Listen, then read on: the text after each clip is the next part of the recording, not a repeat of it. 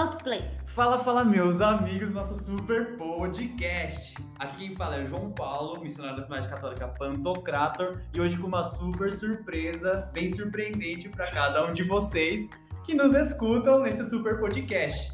Mas antes eu vou passar para minha super companheira inseparável de podcast, a a Fala, gente! Tainá de novo aqui com vocês. É sempre muita. Ixi, é sempre muito bom estar aqui com vocês. É que eu tô assim, eu tô feliz, entendeu? Porque hoje a gente tem convidado. Uh, convidados! Primeira vez que nós estamos gravando, não sei se esse vai ser o primeiro episódio com convidados, mas é a primeira vez que a gente tá gravando com convidados, então eu tô assim. Tô, entendeu? Tô feliz. Uma cara de. Vou passar. Eles não estão vendo minha cara. Tipo. Então eu vou passar para nossa super convidada. Fala, fala, galera. Aqui é a Letícia, também sou missionária da comunidade católica Pantocrator e tô aqui hoje para conversar, para partilhar um pouco com os meus irmãos, que eles já vão soltar um tema, um tema um pouco, ai, meu Deus, e agora o que eu faço? Mas a gente vai seguir aqui e vai dar tudo certo. Nosso tema de hoje, gente, é assim, tenso. Bem tenso. É tenso, mas nada que um sorriso no rosto não, não melhore a situação. É que vocês não estão vendo o nosso sorriso, mas a gente tá muito feliz aqui, né, João? É verdade. Nós somos muito felizes em gravar esse podcast. E sem falar também, não posso deixar de falar do nosso super microfone em formato triangular, que, meu, É, é, engraçado. a e ele gente tá a evoluindo. ainda. Nós estamos evoluindo. Vocês não estão entendendo isso aqui tá acontecendo. Mas esse episódio de hoje a gente vai falar sobre um assunto um pouco mais delicado. Por isso que a gente trouxe a Letícia, porque a gente quer muito testemunho dela também aqui. Porque a gente vai falar sobre o sofrimento. Como lidar com o sofrimento. João, como você lidava com os seus sofrimentos? Ó, inicialmente, como que eu lidava com meus sofrimentos? É. Eu fugia. Eu também. A primeira coisa que eu penso em sofrimento é pode, pode, porque daí não acontece nada. Era a minha primeira reação. Eu também. Eu ia dormir. Nossa, eu durmo. Ai, eu durmo, gente. Olha, quando eu tô triste, eu durmo. Eu fico com sono, eu quero dormir. Eu falo, gente, eu não tô entendendo, mas só porque eu tô triste. Eu vou dormir e comer. Eu Dormir tenho comer. esse mecanismo também. Eu durmo e como. Eu queria ser aquelas pessoas que perdem a fome. Mas eu não sou, gente. Eu sou a pessoa que fica com mais fome. É terrível. Lê, como que você lidava com o seu sofrimento? Bom, acho que o sofrimento, quando eu comecei a lidar mais, mais palpável, ele era mais palpável na minha vida, eu não queria ter esse conjunto. Se eu tentava fugir, até hoje eu preciso tomar muito cuidado, porque eu sempre quis fugir. Mas eu acho que, percebendo assim, eu nunca tive um mecanismo. Eu acho que tinha uma revolta sempre por dentro, assim, de falar, meu Deus, por que, que eu tô passando por isso ou alguma pessoa? Acho que principalmente com as pessoas eu não encontrava o sentido enquanto as pessoas sofriam. Então, pra mim, causava uma revolta dentro de mim. Eu falava, por que fulano tem que sofrer? Não tem o porquê. E daí depois, é, da gente realmente vivendo sofrimento, a gente encontrando sentimento, a gente é, descobre, não, não descobre o porquê, mas encontra justamente o sentido, né? Exatamente. Eu acho que é uma, isso que, que ela falou, né? É encontrar o sentido, porque sofrer todo mundo vai.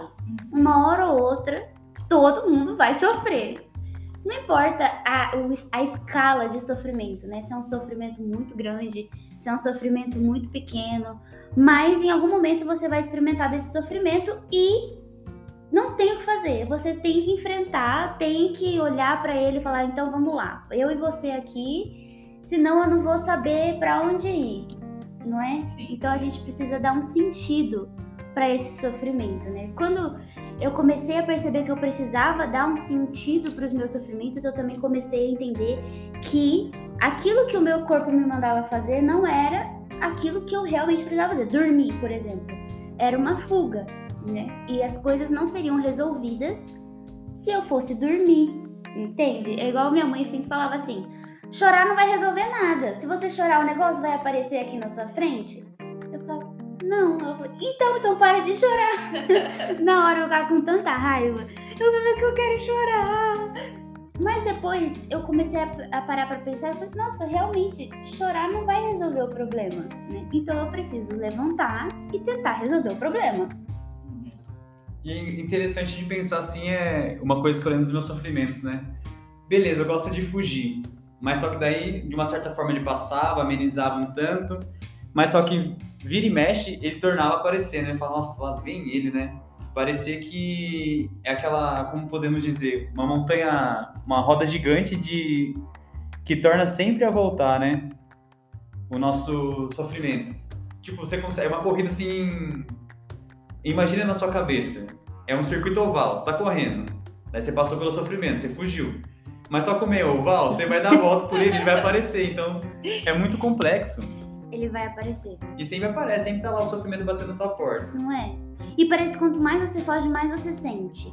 Mais você tá lá. Sabe como esses, esses dias eu fui fazer exercício físico aqui em casa?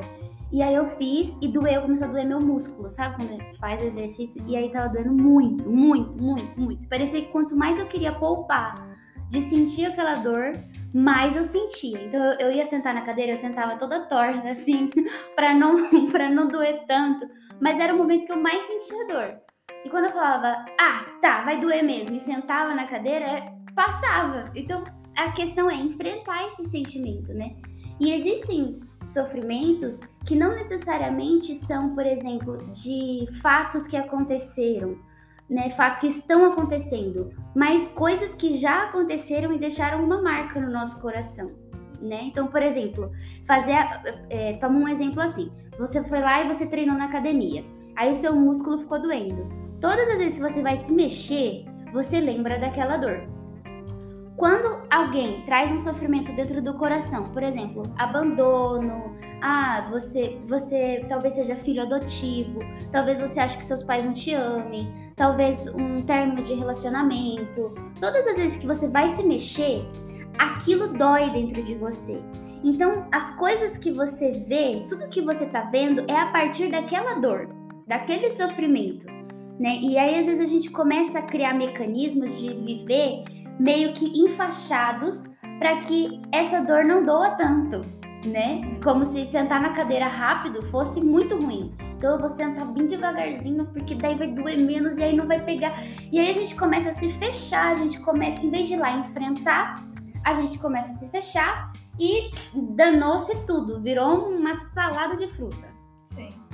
E algo até que o João falou, né, dessa corrida oval, eu lembrei muito da espiral que o André fala pra gente, o nosso fundador.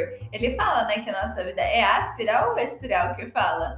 Aspiral. Aspiral? Eu do caderno que é espiral, então. mas eu acho que é aspiral. sim. É aspiral. Não sei, me corrijam a gente. É, manda aí o que é, fica a dúvida.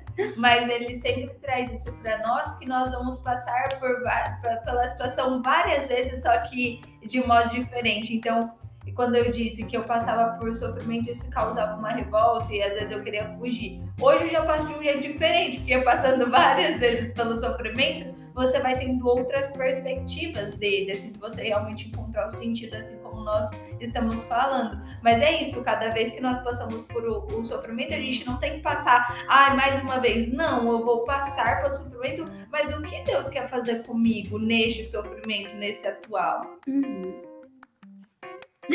Viajou, o João tava viajando. Eu tava ouvindo a Letícia falando, tava olhando pro vazio ali, pensando. Porque eu, fui lembrar de um, de um sofrimento meu atual, que é a respeito da construção de uma amizade, sabe? Porque, que nem a gente tava falando um pouco, né? Diversas situações podem se tornar um sofrimento. Tanto um exercício, quanto, sei lá, fazer prova, é um sofrimento para mim fazer prova. Daí eu tava parado olhando pro vazio, que assim, lembrei de, um, de algo atual na minha vida, a questão do sofrimento, que é a construção de uma amizade, né?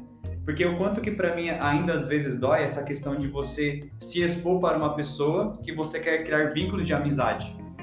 E às vezes eu fico parado muito nesse meu, no meu, no meu, medo que gera em mim um sofrimento de não querer me, me abrir tanto para crescer na amizade, porque eu tenho um pouco de medo de sofrer da minha amizade me decepcionar. E hoje eu falei, nossa, né, mas tá sendo interessante isso, porque para me aprofundar mais nessa amizade, inevitável que eu tenho que me abrir mais, me expor.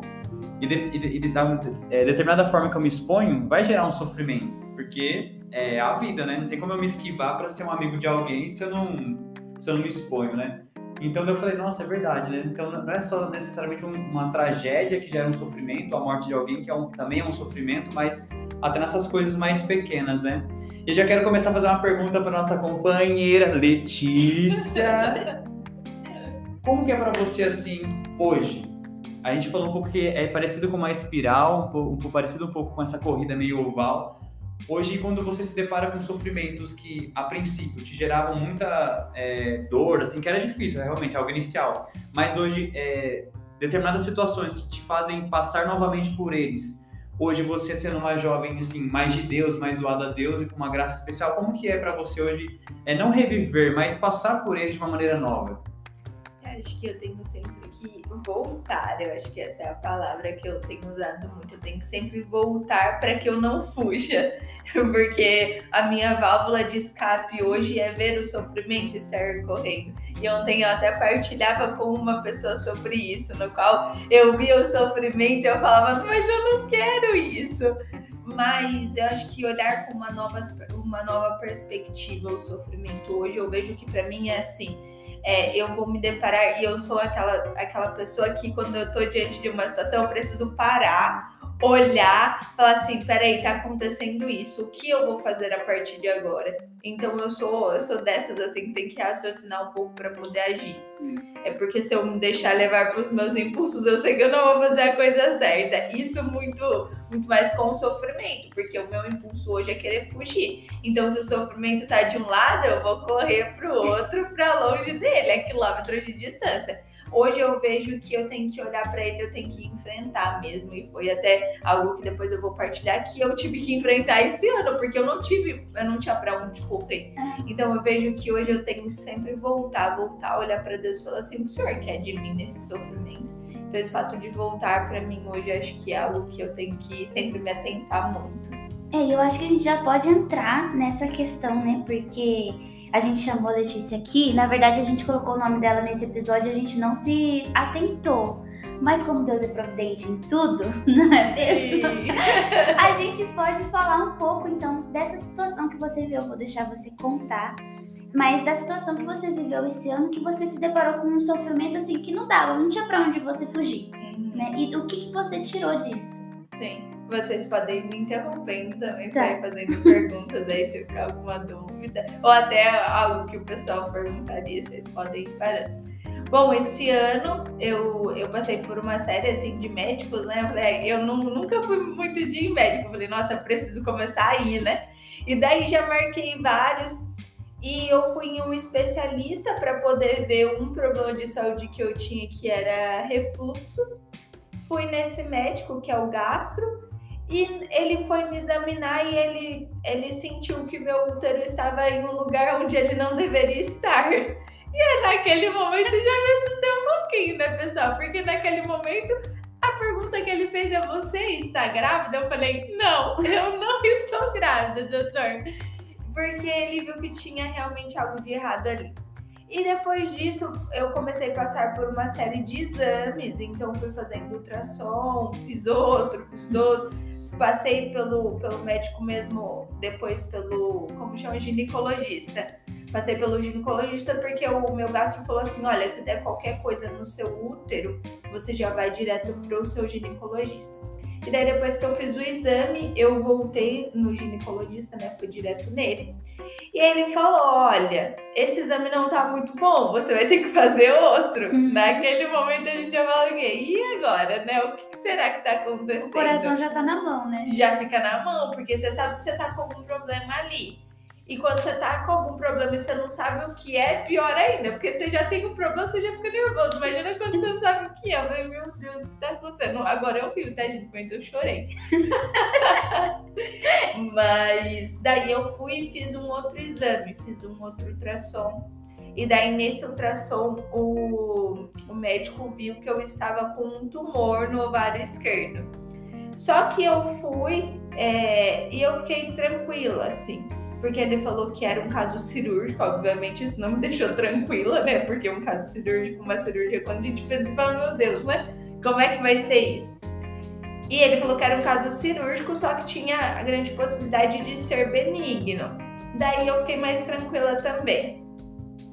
Só que daí a gente vai tendo que fazer outros. Gente, o tanto de exame que eu fiz esse ano, acho que não. Acho que bate todos os exames que eu fiz durante minha vida inteira, assim. E eu fui fazer, eu tive que fazer um exame de sangue que chama-se A125. Para quem conhece o exame vai, vai saber desse aí. É um marcador tumoral. E esse marcador tumoral normal é 35, meu deu 81. Deu, Meu oit- Deus. deu 81. Daí eu, eu fui no Aí médico. terminou de gelar tudo. Ainda não, porque eu não sabia da, da gravidade, porque eu não conhecia Ah. ainda.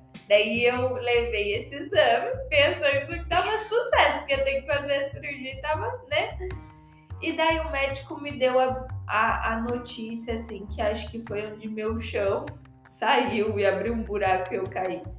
É, ele tava eu e minha mãe no consultório, né? E naquele momento ele olhou pra minha cara, ele falou que tinha a possibilidade de ser maligno. E daí ele me deu duas opções de cirurgia. Ou eu retirava meu útero e meu outro ovário, né? Porque ele faria uma biópsia de congelamento. Ali no momento da cirurgia mesmo. Vou falar um pouco aqui de medicina. Não sei de muitas coisas, mas disso pelo menos eu sei que eu toquei. Ele faria uma biópsia de congelamento, então ele veria ali na hora. Se fosse maligno, ele disse que tiraria tudo, inclusive meu útero e meu ovário. E tinha outra opção de tirar o meu ovário do lado esquerdo e mandar para biópsia e ver o que daria na biópsia. Mas naquele momento em que ele falou que ele retiraria, é, se fosse maligno mesmo, ele retiraria o meu útero e meu, meu outro ovário, aquele momento foi um momento de desespero para mim, porque eu olhei para a cara dele e falei: não, o senhor não vai fazer isso. O senhor não vai fazer isso. Então, aquele momento me tomou um desespero muito grande, que eu não sabia mais quem era a Letícia ali.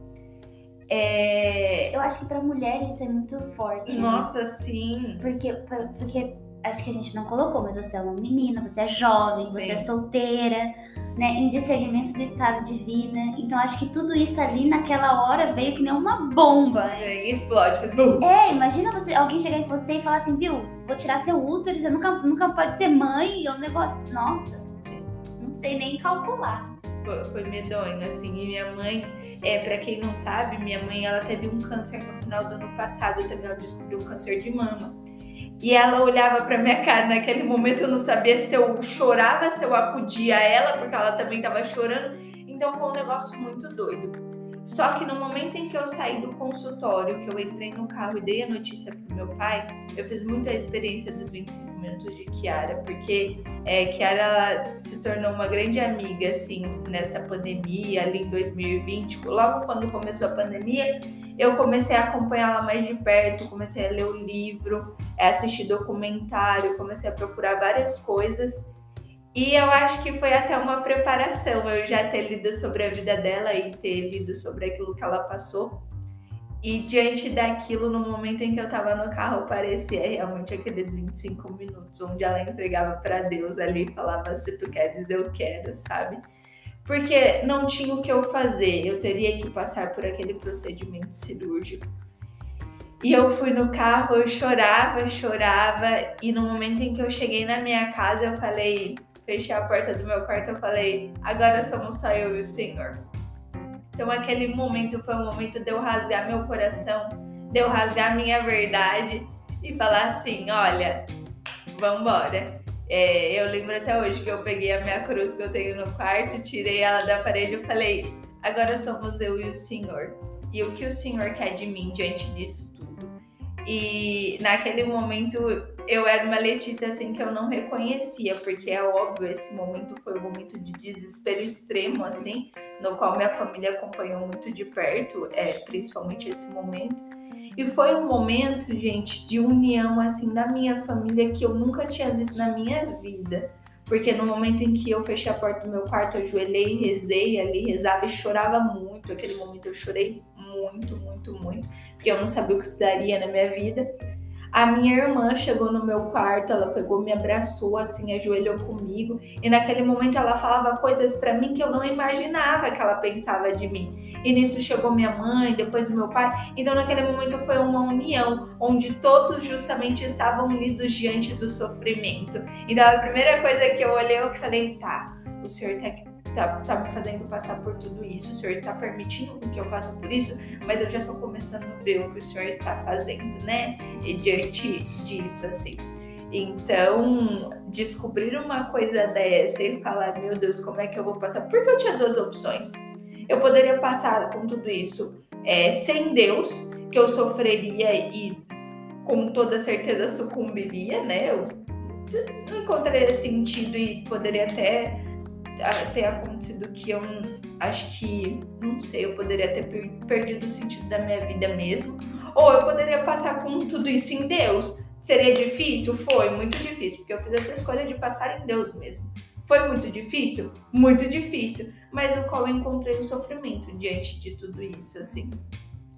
E daí depois eu passei, né, pela cirurgia, depois continuei fazendo os outros exames, passei pela cirurgia. É, o momento da cirurgia também é muito tenso, né? O momento da recuperação, no qual você tem que ali depender muito dos outros. Mas antes do momento da cirurgia, foi o momento de eu contar para as pessoas ao meu redor. Nesse momento eu vou expor um pouco da Tainá também. Porque acho que acho que faz parte, assim, porque eu e a Tainá nós somos muito amigas, assim. E no momento em que eu fui conversar com ela, eu falei assim, amiga, eu preciso te contar uma coisa. Na, daí meu, meu coração já veio na boca, né? Falei, meu Deus, o que, que essa menina fez? Achando que eu já tinha feito logo algo de errado. Não, eu já tava pronto. O que, que eu vou fazer pra defender a Letícia? e naquele momento em que eu contei pra ela, é, eu estava tranquila, né, amiga? Tá. Eu tava, eu, igual eu falei pra vocês, eu tava numa, eu acho que era uma graça de Deus, assim, sobrenatural, acho que com intercessão de Kiara, que eu não estava no meu natural, assim, eu estava no sobrenatural mesmo. Porque eu tava muito tranquila, acho que depois que eu fiz aquela oração de entrega, entregando tudo para Deus e pedindo para que ele me ajudasse a encontrar o sentido, eu fiquei muito tranquila, né? Porque eu sabia que ele estava comigo, que justamente esse ele, ele é o Deus que jamais me abandonaria. E eu fui contar pra Tainá e a Tainá começou a chorar muito.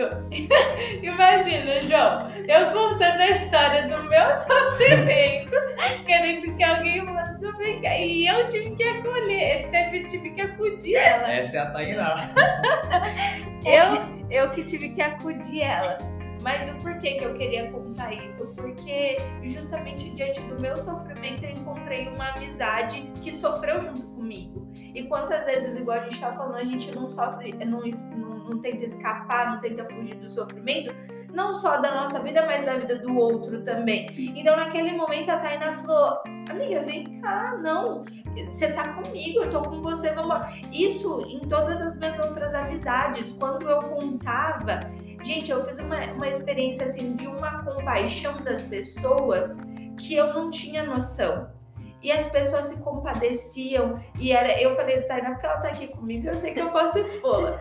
Mas as outras pessoas também, as minhas outras amizades, falavam: não, vambora, eu tô aqui, a gente vai passar por isso junto. E foi assim, sabe? Então, diante do sofrimento, eu vi que não era só eu que estava passando por aquilo, mas as pessoas estavam passando e de ver o quão a misericórdia de Deus agiu na minha vida no momento em que eu estava frágil, que eu não era capaz de fazer nada, mas o quanto ele agiu em mim e tocou na vida de muitas outras pessoas.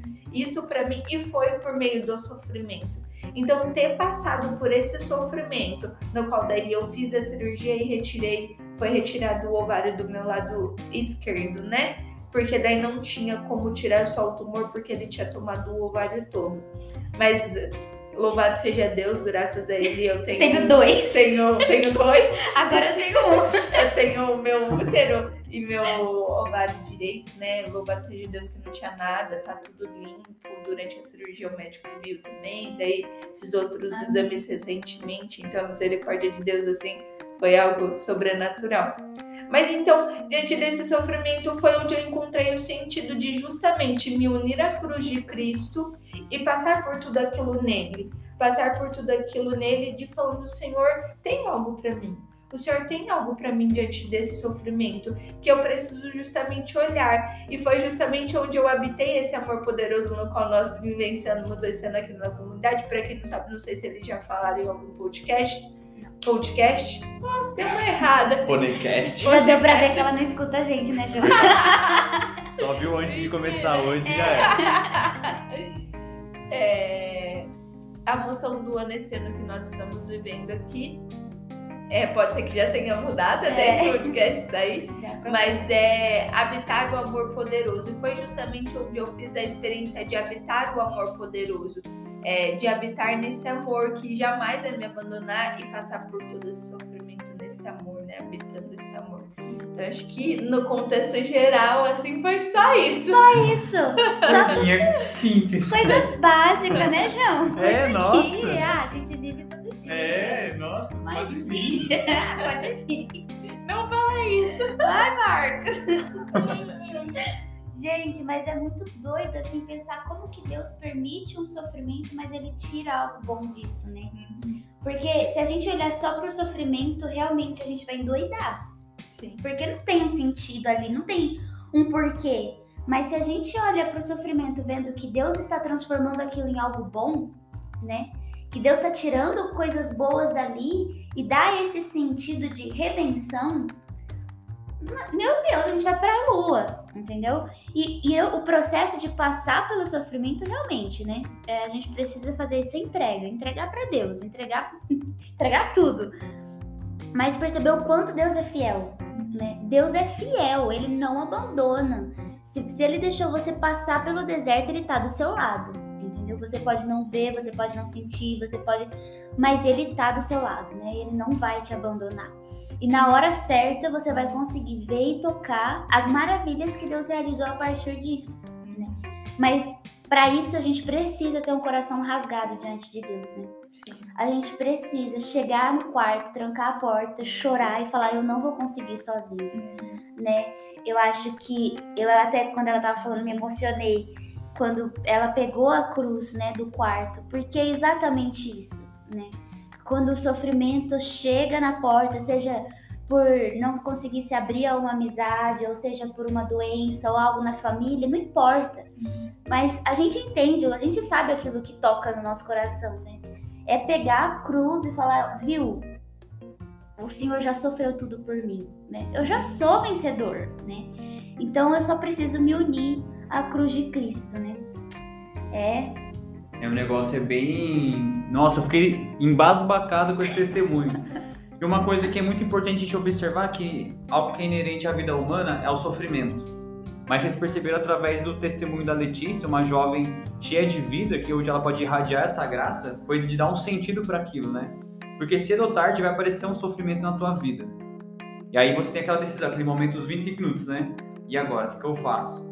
Ou eu vivo tudo sozinho, sem sentido, é, preso em mim mesmo, ou simplesmente eu aposto e faço essa experiência com Deus.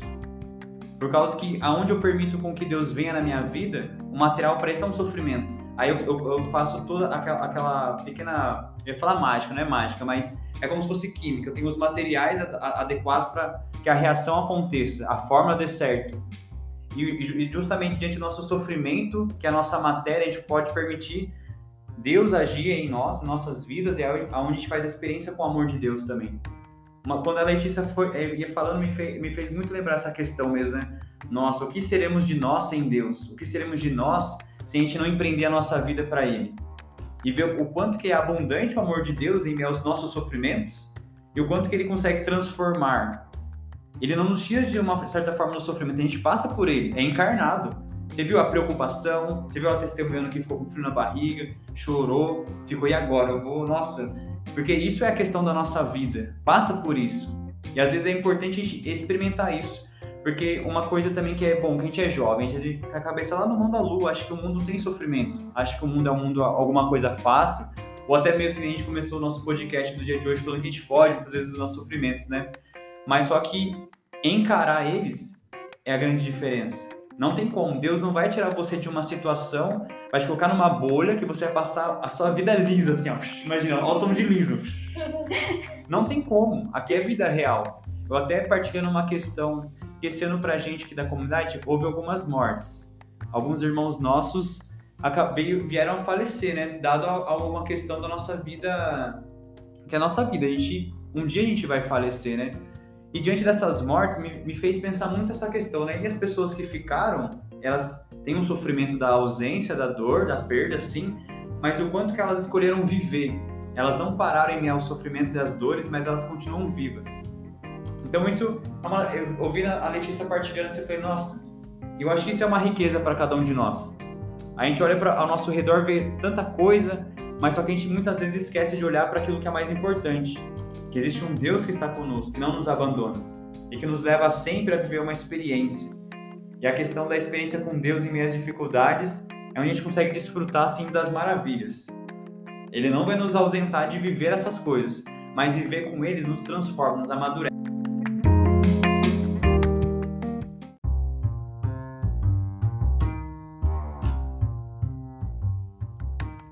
Então, meus companheiros, nosso super podcast de hoje, com esse super testemunho, percebemos que nós somos seres humanos, nós não nos ausentamos das realidades da nossa vida, mas vivendo tudo isso com sentido, a gente transborda para os outros.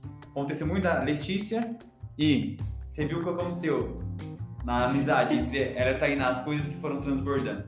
Que possamos tirar essa lição do dia de hoje e, e avisos Avisos paroquiais, é, nos siga nas nossas redes sociais, Geração Team PTK, e no nosso arroba TainaF. Arroba Cota com dois T's na JP e o da nossa companheira. Arroba Let's Longo. Let's Longo! Let's! E é isso aí, meus amigos. Acompanha, compartilha com seus amigos, compartilha com seus pais, compartilha com seus amigos que você não vê nunca mais. Mas compartilha, porque coisas boas a gente tem que Compartilhar. compartilhar. É isso. Muito obrigada, Lê. Eu que agradeço, gente. Volte toda a sempre. acolhida que voltarei. Traga comida na próxima vez. Pode deixar vocês. Eles não me acolheram com comida, gente. Olha que acolhida. Mas agora a gente vai tomar um cafezão. tive. Agora sim. Tchau, gente. Tchau, gente. Até Tchau. a próxima. Até mais.